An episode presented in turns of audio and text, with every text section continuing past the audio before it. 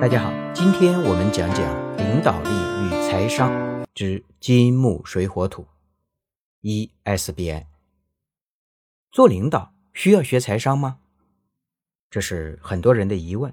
说我是领导，我学什么财商啊？我不用管钱的。李自成为什么会失败？孙中山为什么会让出总统的位置？蒋介石为什么依赖江浙财阀？我们毛主席？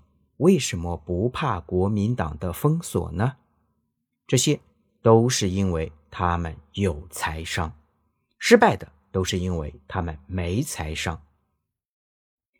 自古成功的领导不只需要带兵打仗，而是首先要解决你的团队的穿衣、吃饭这些基本的需求。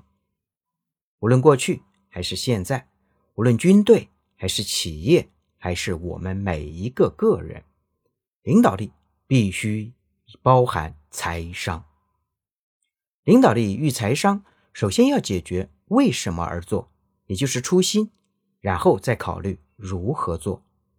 比如毛主席就是先解决了为什么，而蒋介石只是解决了如何做。领导力与财商，其次要理解金木水火土。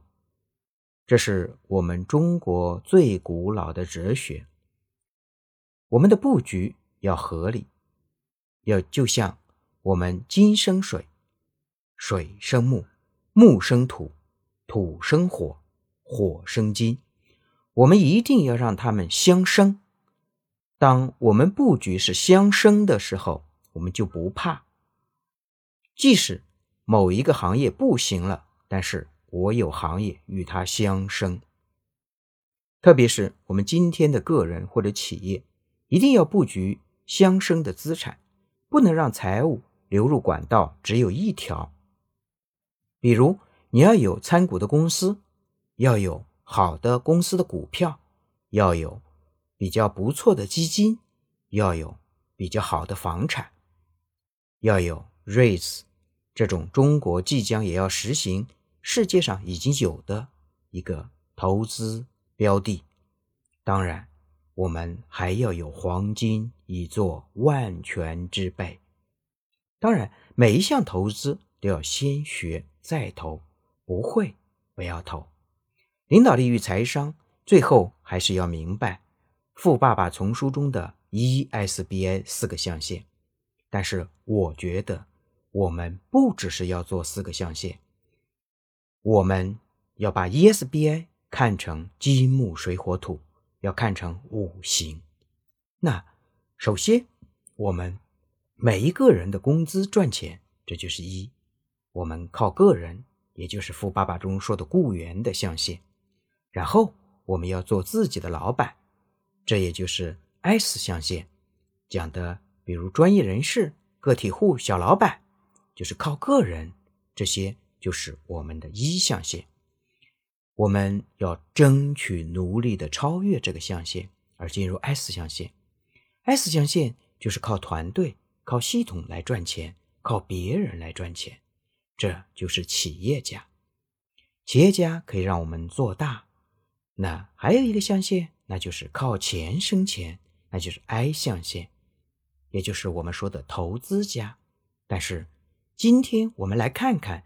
全球那些顶级的商业人士是 S 或者是 I 吗？No，不是的，他们是 S 和他们是 B 和 I 的组合。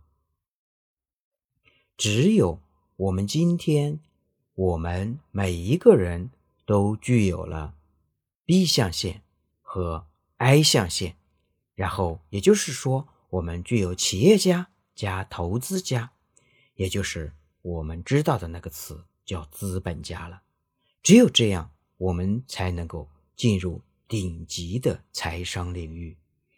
我们今天讲领导力，如果不谈到钱的领导力，不能生财的领导力，不能解决好吃穿住行的领导力，不能解决大家的房子、车子、奖金的领导力。